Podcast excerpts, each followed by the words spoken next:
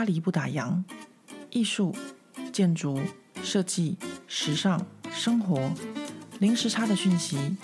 无论你人在法国，曾经在法国，或想来法国，喜欢或讨厌这个国家，都欢迎你和我一起度过巴黎的战斗人生。欢迎收听《巴黎不打烊》，我是何桂玉。今天现在录音的时间是二零二三年的一月十九日星期四。嗯，我本来是说要星期五上线的，但是有鉴于上一周的惨剧哦，所以我决定这一个礼拜要礼拜四就录音，然后呢，就是台湾时间星期五准时上线。我搞不好等一下上线的时候，呃，台湾是已经过了，就是已经到星期五，但是巴黎还在星期四。我想现在应该大家都在准备，就是他们马上要过年了。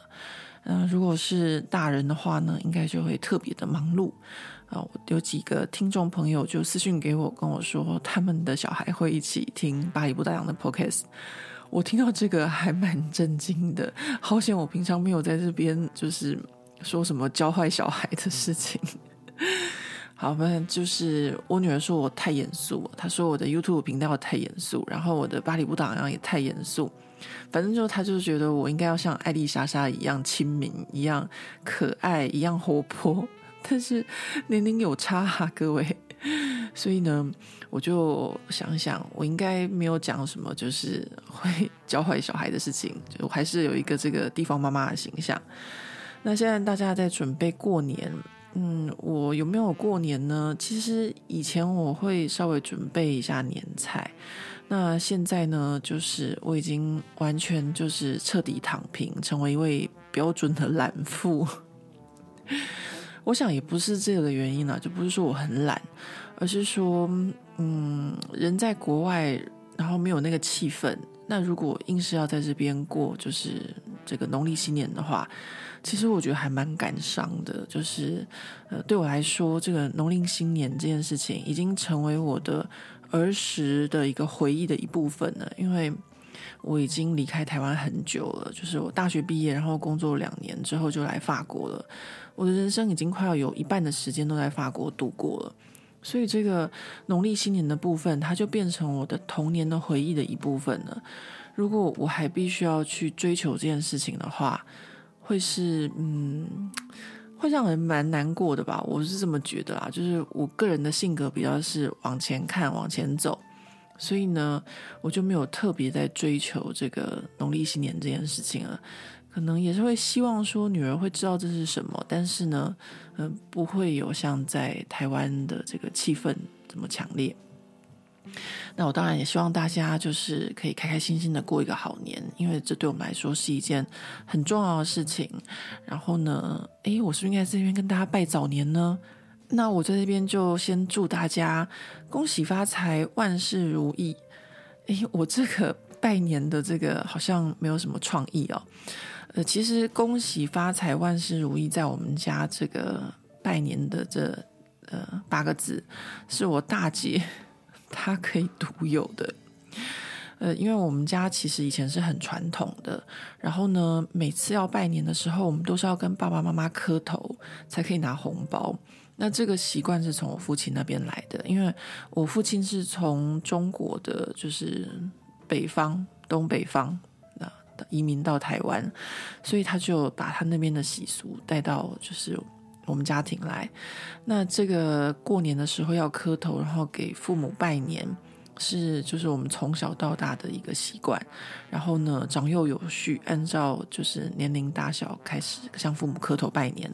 那我大姐呢，她就是我觉得我每年都非常的羡慕她，因为她只要说恭喜发财、万事如意就好，她就不用想太多。因为我们后面就不能重复，我不知道为什么要给自己压力那么大。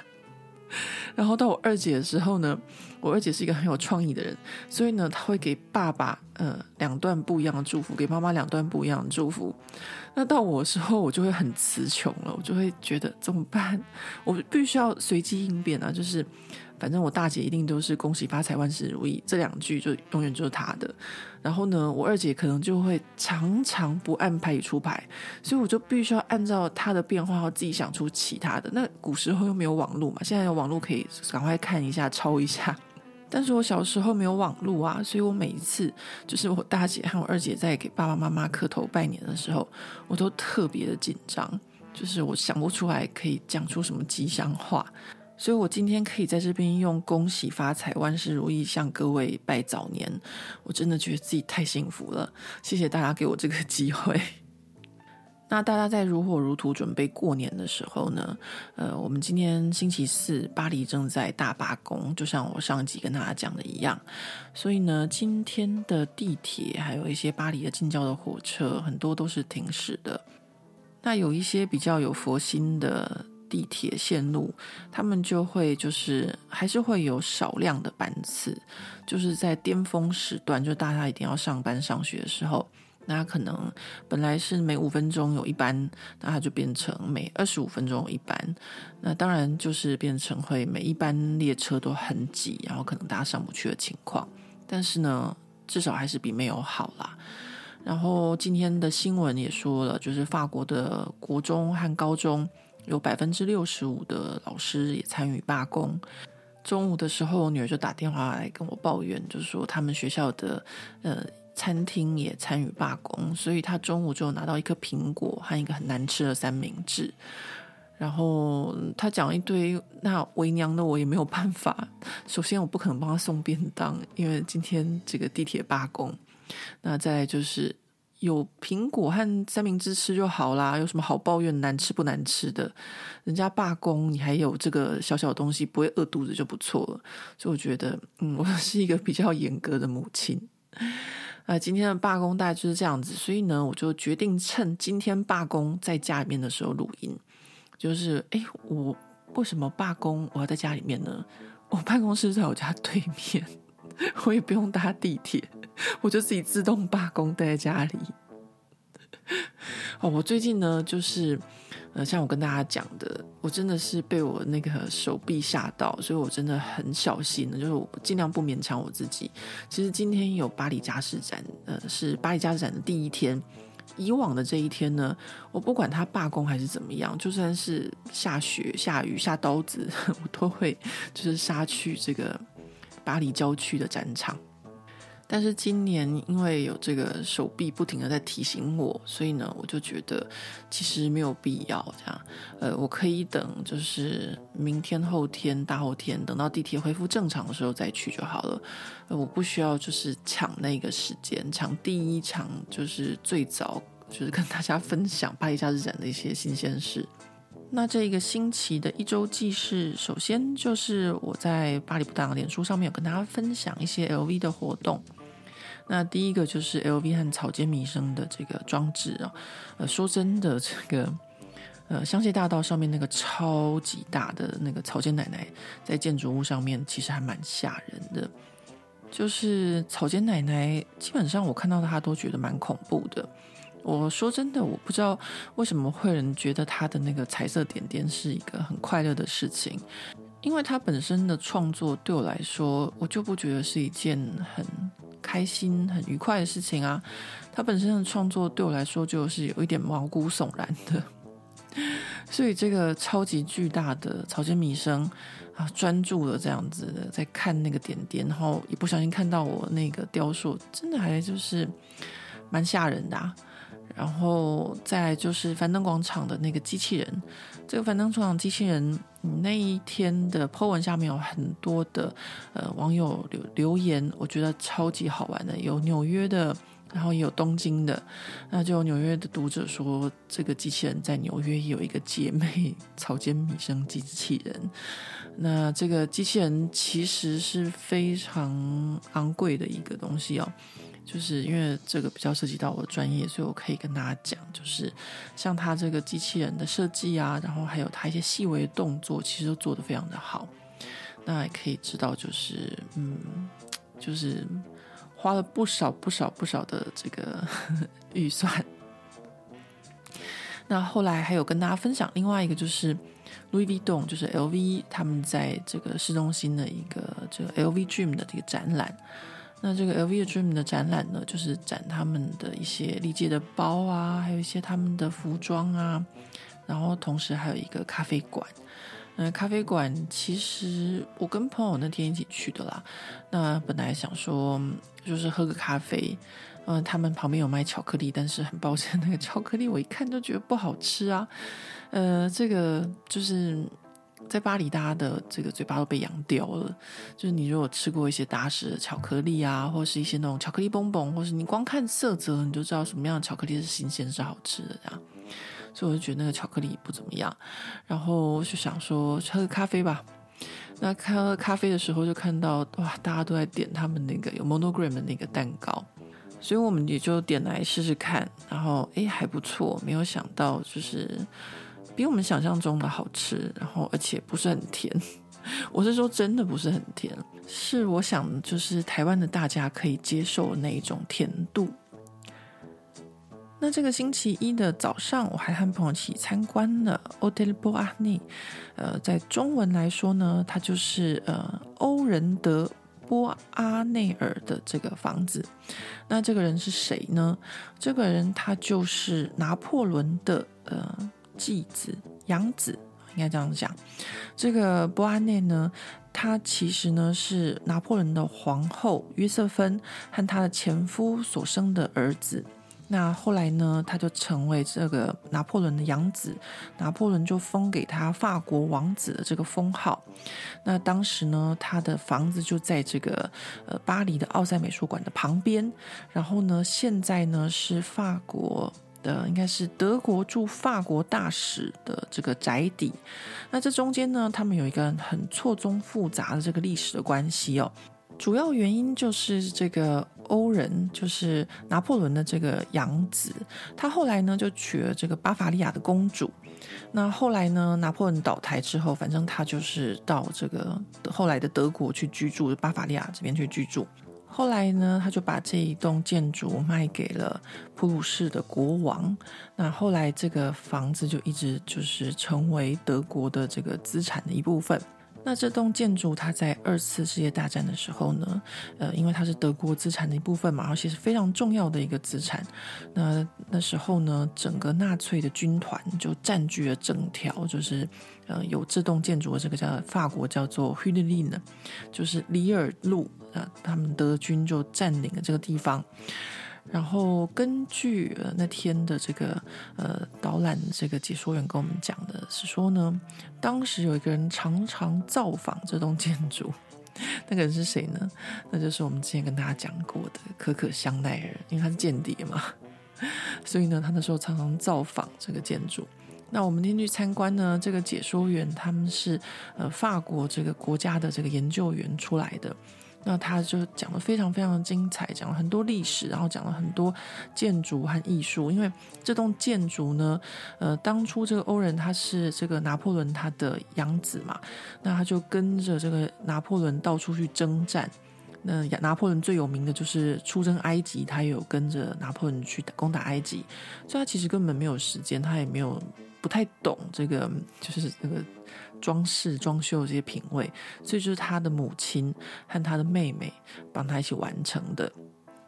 那当然，帮他一起完成是用这个法国的公款完成的，所以打造了一个非常金碧辉煌的宫殿。然后同时呢，又有这个许多埃及的这些元素和符号的象征。那简单来说呢，它是一座非常具有。这个拿破仑时期风格的一个建筑和呃装饰的一个代表。那现在要去参观的话，就要在这个德国驻法国的这个领事馆还是大使馆的网站上面预约。当初是我朋友给我一个链接，我就去预约，然后需要自己的证件呢才能够登记。那到的时候呢，就必须要出示这个证件，啊把它压在这个呃大使馆宅邸的入口处，然后要把的手机呃不能拍照，就是也不能带手机入场，要放在这入口处，还有一个保险箱，每个人都可以有一个呃锁，然后放在里面。然后全程就是有这个解说员带大家参观。那这也就是为什么我没有拍照跟大家分享的原因啦。我朋友跟我说，我可以在网络上找 照片，然后跟大家分享。我说算了算了，因为这个中间呢，光是这个历史的部分要让大家了解就很困难了，要打那么多字，然后呢又在网络上找照片，这都是有版权的问题。所以呢，我就在这边跟大家用 Podcast 用讲的方式分享。那如果有朋友来巴黎游玩有兴趣的话，呃，想要了解拿破仑时期的建筑，这是一个很好的参观的地方。那这个星期除了这个之外，我还做了很多事哦。我还参加一个法国的这个美食研讨会，呃，是这样子，因为我开始拍这个 YouTube 嘛，然后我的朋友就看到这个巴黎大学有一个呃法国的这个美食历史学家和一个年轻一代的这个非常有名的这个。女主厨，他们要有一个这个研讨会对谈啊，然后呢，就问我有没有兴趣，来讲的是法国美食的未来。那我我觉得真的蛮有趣的啊！我现在既然要当一个这个文青饮食频道的 YouTuber，那我是不是就应该要就是嗯更呃增加自己的一些这个相关的一些知识呢？所以我就跟这个朋友一起去了。那这个对谈呢，非常的有趣，因为一个是。呃，美食历史学家，呃，一个呢是在第一线上的这个厨师，而且呢是一位新一代的年轻的厨师，她今年才三十一岁，是一位女性。那他们两个人对谈呢，就我听的真的觉得很很有趣哦。以这个新的这个年轻的女厨师来说，她这是才三十一岁，但是呢，她的名字叫做 Manon Fleury。那她却在法国的厨艺界很快就崭露头角的原因，就是因为她带起了新一代的这个呃呃法国的呃美食，就精湛厨艺的一个新的风格。我这样子说好了，呃，我们现在知道的一些米其林的三星的餐厅，他们都是非常非常精湛、非常精致的呃法式的餐饮，所以呢，他们的厨房呢，他们的厨师、他们的 chef 在思考的过程中，他们会去寻找最顶级的食材。然后还有一些很特别的、很精致的一些创作的方式，或是一些手法。那现在呢，这位新的这个年轻的这个女主厨，它同样也是呃，要用一些很精致、很精湛或创意的做法。但是呢，它的呃和这个一些怎么说，它的供应商的相处方式，就和老一辈的可能不太一样。就是说，它会是一个比较环保、比较友善环境的方式。因为以前的厨师，就说这些三星的厨师，他们要找到最好的食材，那绝对是非常困难的。就是说，你可能每天的呃这个 menu 都是一样的，但是你你不见得每一批收到的这个马铃薯，每一批收到的红萝卜都是一样的甜，都是一样的好。那怎么办呢？所以这以前的这些三星厨师，他们可能就是在他们的要求下面。就必须要有很高很高的标准，当然相对也会有很多的浪费。那现在这个新的这个年轻的女主厨呢，他思考的方式就不一样，他会和他的合作的一些农夫啊，或是和一些呃他的供应商，他会用不同的方式呃去思考，去运用他的这些食材。因为他每一次收到的这个食材，可能就是它的这个品质都不一样，就是大自然的现象嘛。我可能呃这个星期我收到的红萝卜或是水果比较甜，或者下礼拜可能就不见得会有这么甜。那或者说它的这个尺寸 也会不太一样，就是不是每一颗苹果都一样大。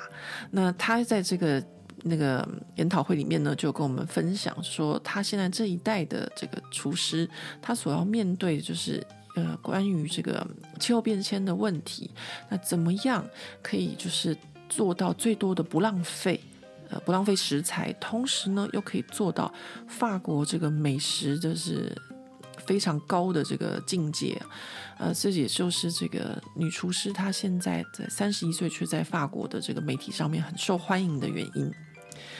那在这个座谈会有一个很有趣的地方，就是在最后，就是大家可以问答的时候，就有一位来自意大利的人，他就举手，他就说：“哦，两位，你们两个，呃，在我这个意大利人面前说你们法国是厨艺是全世界上最美味最好的，这样对我们意大利人来说，是不是有点不好意思呢？毕竟你们法国也是受到我们意大利很多的影响，而且法国的厨艺。”就是跟意大利之间有很多相似的地方。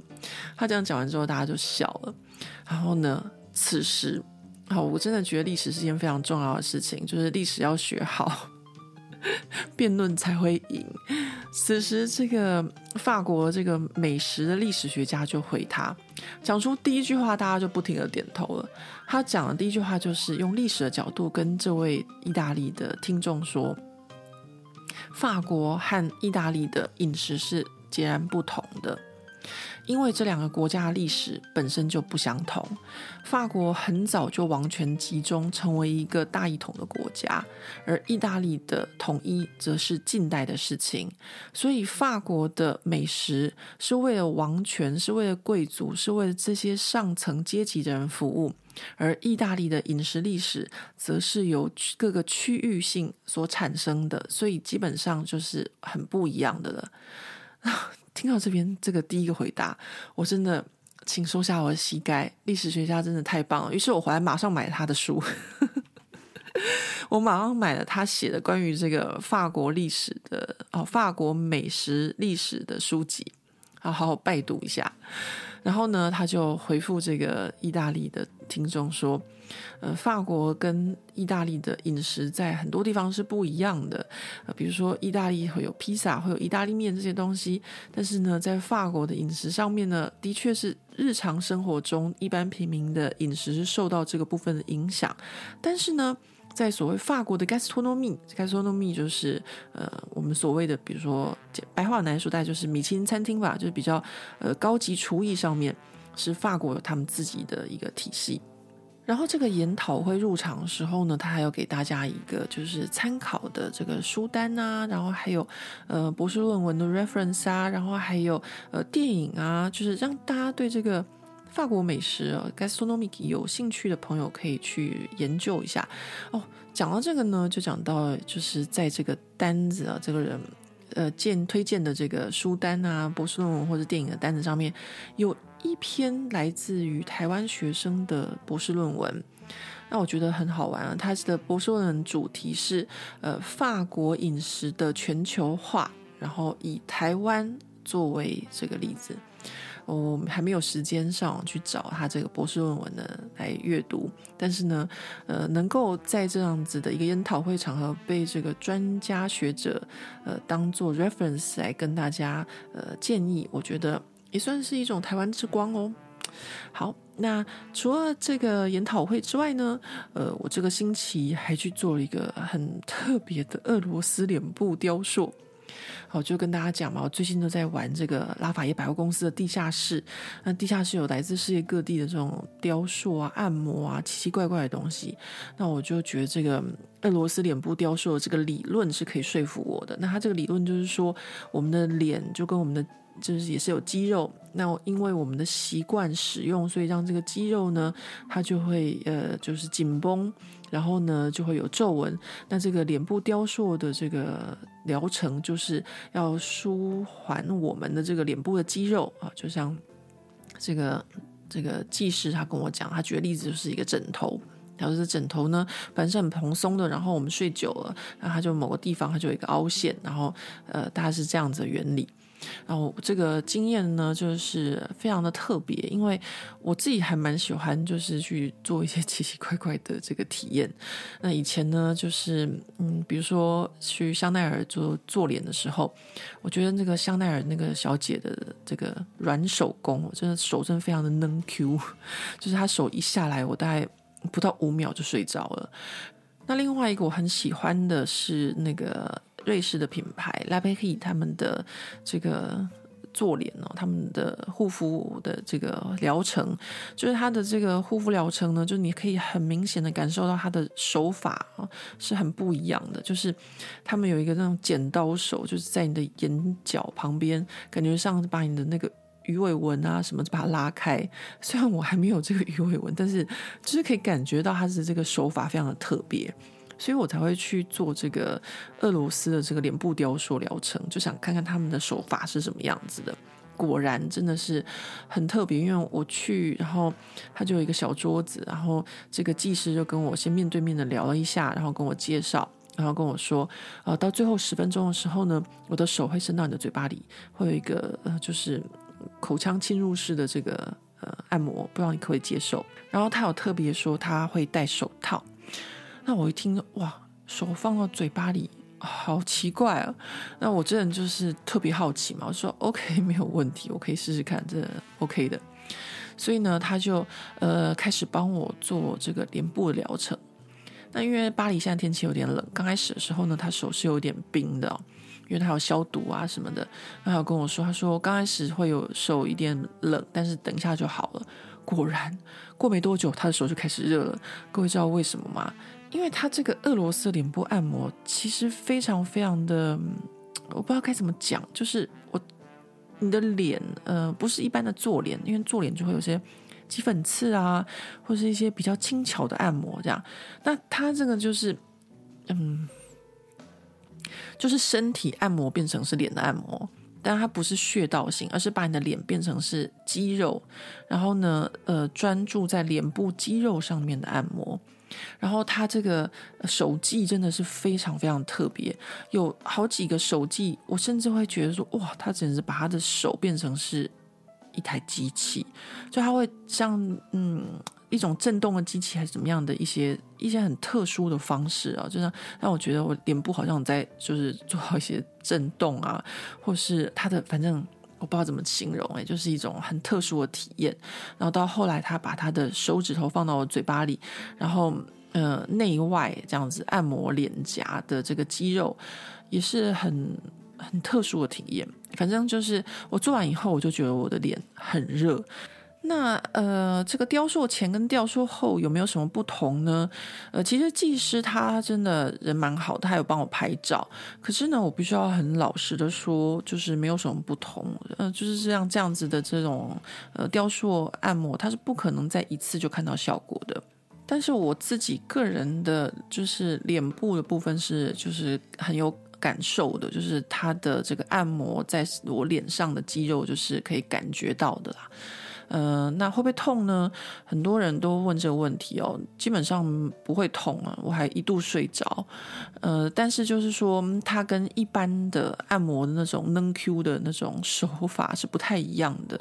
它不是那种会让你觉得啊、舒服到睡着那种，它是真正的按摩啦，就这样。但是按一按你也是会睡着，就像有的人按摩会睡着，按摩会很痛，然后一直叫，像我这样子的。好，那这是呃这个星期做的另外一件事情，我跟大家分享的。那此外呢，我还有在礼拜三的早上去巴黎市政府看的这个巴黎市的这个街头艺术六十年特展。说真的，我觉得巴黎市政府做这个特展，嗯，因为我很了解这个巴黎市的这个街头艺术历史，所以我觉得还蛮讽刺的。因为当初这个巴黎市政府，因为他们并不是非常的支持，呃，这个街头艺术在法国发生。嗯，我跟大家讲，就是街头艺术家哦，他们其实就是跟小偷一样，是一个要跑给警察追的行业。其实这个街头艺术并不是呃源自法国，而是来自美国。然后到了上个世纪八零年代初期的时候，传到法国。那那时候呢，就很多就是年轻的艺术家非常的愤怒，他们就会在晚上的时候跑去就是。巴黎的地铁站里面到处画，用喷漆啊，或者是用笔，然后就是到处创作。然后那时候呢，呃，有一些巴黎市民就非常的愤怒啊，就说一定要把他们抓起来啊。然后，嗯、就说每天都有三百多辆车子一直被画，然后各个地铁站被画到处都是，然后花很多的钱在清洁。我想像这样子的抱怨声，让台湾人应该很习惯。所以当时这些呃年轻的这些街头的艺术家，他们都要就是赶快喷完，赶快画完，然后就要跑。被警察抓到的话，就被开罚单。当然，他们很多都被警察抓抓到过，因为你很难不被警察抓，因为那个地铁里面都是有这个摄影机的。那到了现在，到了呃两千年之后吧，呃，法国才开始对这个街头艺术家变得比较开放，而且呢，现在巴黎市政府就开始很自豪地说：“哦，我们巴黎是这个街全世界街头艺术的舞台，全世界上最棒的街头艺术家都有在我们巴黎留下身影。”这样。所以我还蛮同情那一些上个世纪曾经被罚款很多的艺术家们，还有受到很多很大的局限的艺术家们，像我之后呃会介绍到的这位。那我今天呢又讲了大概三十分钟的这个呃本周记事。那我们现在就开始呃现在这个巴黎不打烊的这个新的单元，呃这个新单元的主题是巴黎女人的故事。这个巴黎是一个非常非常大的一个国际都市，那所有在这边曾经发生过的事情，然后有很多动人的故事和一些很精彩的历史，其实这些历史都不见得是由男人所创造的。这个历史上有很多女人，很多女性，就像我之前跟大家讲的这个七十位撼动法国女性一样。那这个巴黎市呢，也是有很多很多的这些女人，她们曾经在这边生活过，在这边呃发生过很多事情，然后创造过很多历史。那现在开始这个新的单元呢，就是要跟大家分享这些巴黎女人的故事。那这些巴黎女人，她们不见得全部都是法国人。因为法国说真的，嗯，可以说是一个民族大熔炉的国家嘛，嗯，这好像是美国的这个 slogan 啊。但是呢，说真的，法国其实也算是一个比美国还要早就有一些欧洲其他国家的这个呃融合，因为他们以前的历史的关系。那在这个巴黎呢，就也是一样，有很多来自呃其他国家的女性。在这边发光发热，在这边生活。那现在呢，我们就要开始介绍呃巴黎女人的故事。那今天第一位呢，就是从我住的地方附近开始说起，就是蒙马特。当我们说到蒙马特山丘上最有名的女人，那莫属于达丽塔这位上个世纪的著名女歌手了。达丽塔她的原名是罗兰达·克斯蒂娜·吉里奥蒂。这是一个意大利文的名字哦。他出生于埃及的一个意大利家庭，但是二战的时候，埃及呢，它是英国的附庸国。那埃及当局呢，他就把达里达的父亲以敌对的轴心国战犯的身份关押入狱。那战后释放的这个达丽达的父亲呢，他整个人就性情大变，成了一个情绪非常不稳定，然后又很暴力的人，这让达丽达受到了很多的这个童年的阴影，同时呢，也为他后来的人生的悲剧呢埋下了伏笔。长大后的达丽达，他梦想成为一位演员，所以他就进入了开罗的学校学习表演。还参加选美比赛，然后呢，也演了几部埃及的电影。一直到他二十一岁的时候，达丽达决定离开家乡，然后到巴黎闯荡。初到巴黎的达丽达，因为没有太多可以吸引电影制片商的背景，所以呢，他就到处碰壁，然后接不到电影可以演。最后，他就只好转向歌唱事业。那唱一些带有异国风味的这些拉丁歌曲，但是没多久之后呢，达利达呢，他就借着一首带有意大利和阿拉伯情调的歌曲《帮 Bino》爆红。达利达用他带有意大利腔调的法语唱这首俏皮的歌曲，马上获得空前的绝响。歌曲还被翻唱成多种不同语言的版本。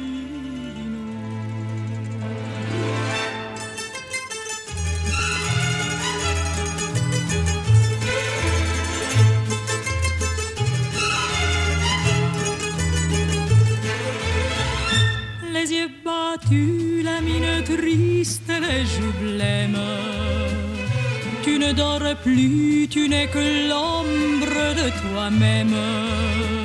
Seul dans la rue, tu rôdes comme une montagne. Et tous les soirs, sous sa fenêtre, on peut te voir je sais bien que tu l'adores et qu'elle a des jolis yeux. Mais tu es trop jeune encore pour jouer les amoureux. et gratta, gratta sul tuo mandolino, mon petit bambino. Ta musique est plus jolie que tout le ciel de l'Italie. Et canta, canta de ta voix câline, mon petit bambino. Tu peux chanter tant que tu veux, elle ne te prend pas au sérieux. Avec tes cheveux si blancs, tu as l'air d'un chérubin. Va plutôt jouer au ballon, comme font tous les gamins. Tu peux fumer comme un monsieur des cigarettes, te déhancher sur le trottoir quand tu la guettes. Tu peux pencher sur ton oreille ta casquette. Ce n'est pas ça que dans son cœur te vieillira. L'amour et la jalousie ne sont pas des jeux d'enfants. Et tu as toute la vie pour souffrir comme elle est grande. E gratta, gratta sul tuo mandolino, mon petit bambino.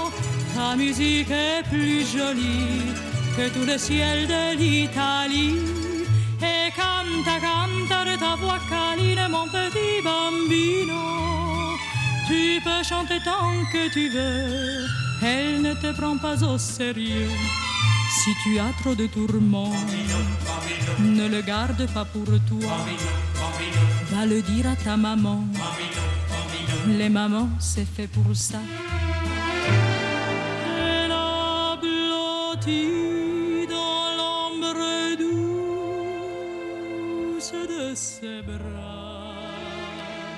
好啦，那这首歌我们现在听到这边，我想就算大家听不懂他在唱什么，应该也可以感受到这是一首很俏皮的歌曲，然后也可以感受到这是一首在唱爱情的歌曲。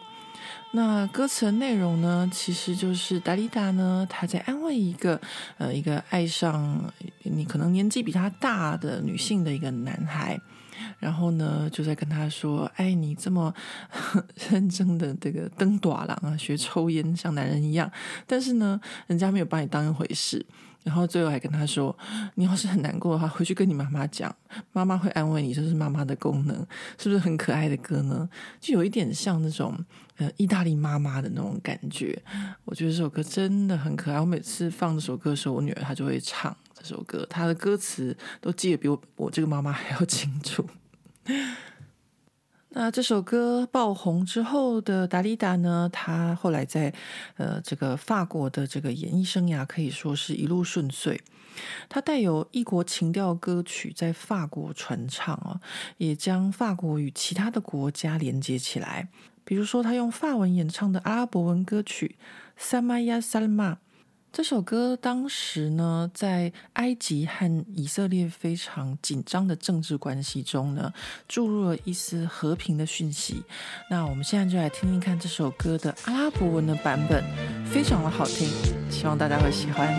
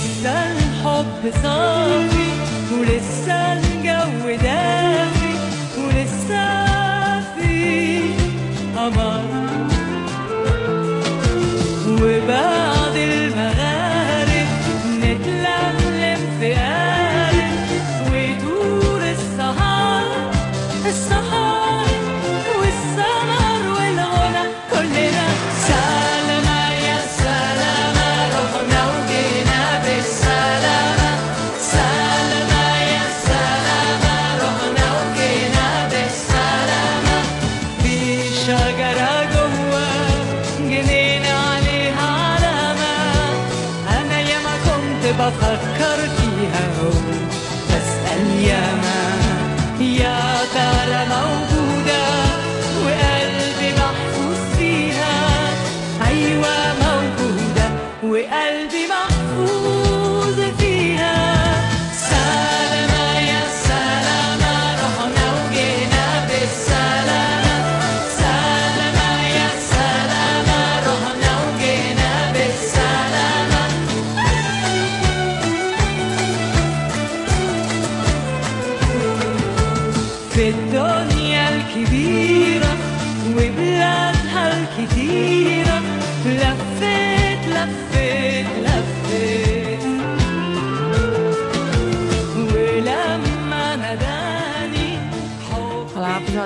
这首歌曲怎么样呢？我个人是非常的喜欢，因为我其实很喜欢阿拉伯音乐。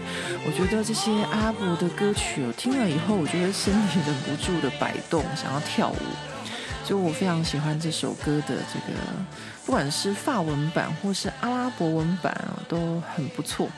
那阿拉伯文版我是不知道在唱什么，但是法文版的话呢，他其实在唱一个来自沙漠中的男人，其实在讲埃及的故事哦。所以，呃，当时他唱了这首歌，用法文唱，然后用阿拉伯文唱，呃，让这个法国人他们可以更了解这个阿拉伯世界。呃，所以呢，他起了这个就是有一种传递和平的这个效果。那这首歌呢，它其实原本是呃。埃及的这个流行音乐之父赛义德·达维什，他在一九一九年所写的。那大家如果有兴趣的话，可以在网络上找到赛义德·达维什他的原创。呃，他的原本的唱法呢，呃，我觉得有点像。呃，阿拉伯的演歌吧，可能要这样形容。那达利达他的翻唱之后呢，就是加入一点舞曲，然后让整个歌曲变得比较轻快，真的是让人家想要跳舞，我非常的喜欢。那达利达他所唱的歌曲，除了法文、然后阿拉伯文之外，那他还有唱一些英文和意大利文的部分。那像他到后来的时候呢，他的歌曲呢就非常接近这个 disco 的歌曲，像他用法文和英文演唱的这个呃 Monday Tuesday Laissez-moi danser。或是意大利文和法文的歌曲《Ciao Amore Ciao》，这些歌曲就让当时的法国香颂突然间加入了各种民族的气息，还有浪漫的色彩。那我们现在就来听达丽塔这一首《Monday Tuesday Laissez-moi danser》，就是星期一、星期二让我跳舞吧。我非常喜欢这首歌，常在晚饭后大声的播放，然后尽情的跳舞。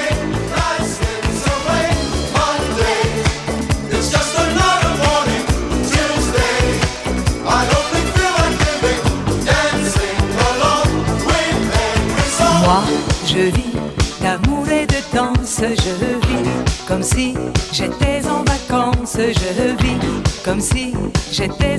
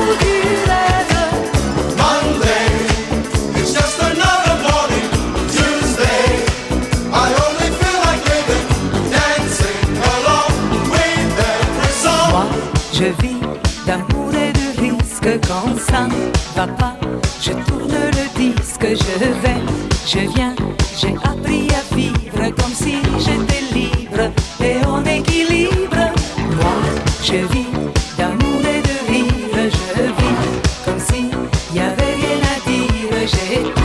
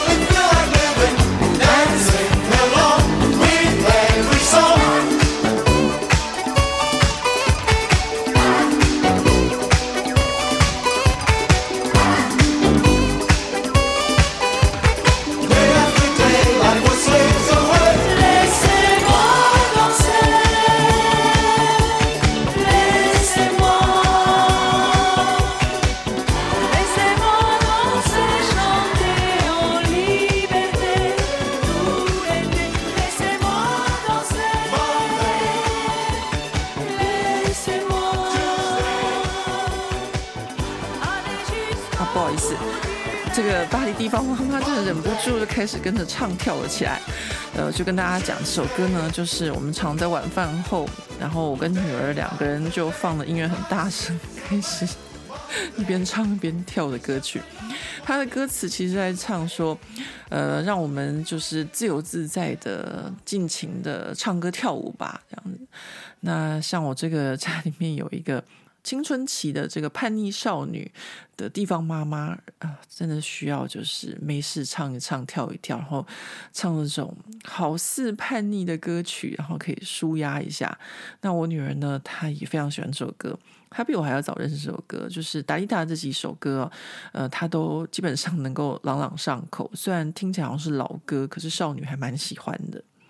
好，那开心的部分我们讲完了，接下来呢，哎，我们就要进入比较没有那么开心的部分了。那这个时候，呃，我们要听的可能是这个苦海女神龙，呃，里面有一句“虽然没水命”，我觉得还蛮符合这个达利塔的，因为她真的是一个很美的女人哦。然后她的这个演艺事业非常成功，但是她在感情上却非常的不顺遂。那有人说呢，呃，他就是一辈子在追逐像他父亲一样的男人。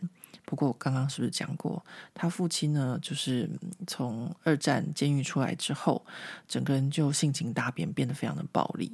那在西方他们来说呢，呃，很多女性在感情上面的一个呃悲剧或者是不顺遂，很多都是因为他们把就是另一半呢，就是怎么说要怎么讲呢，就是。投射自己的父亲的形象在自己的另外一半身上，就是希望从呃感情上面获得呃缺乏的父爱这个部分。呃，如果是这样的情况下的话呢，常常会让且就是呃两人之间的关系变得比较复杂。呃，那达利塔呢，他刚到巴黎的时候呢，他就认识了当时法国的美男子亚兰德伦。呃，亚兰德伦他真的很帅，他年轻的时候真的是不得了。呃，不过因为他年纪很大，所以其实我这个年代的人应该是不太认识他的。那不过呢，亚兰德伦跟他的交往，其实刚开始因为不愿意承认，那后来还是就是纸包不住火嘛。那最后呢，还是公开了，但是呢，这段感情却是呃无疾而终的。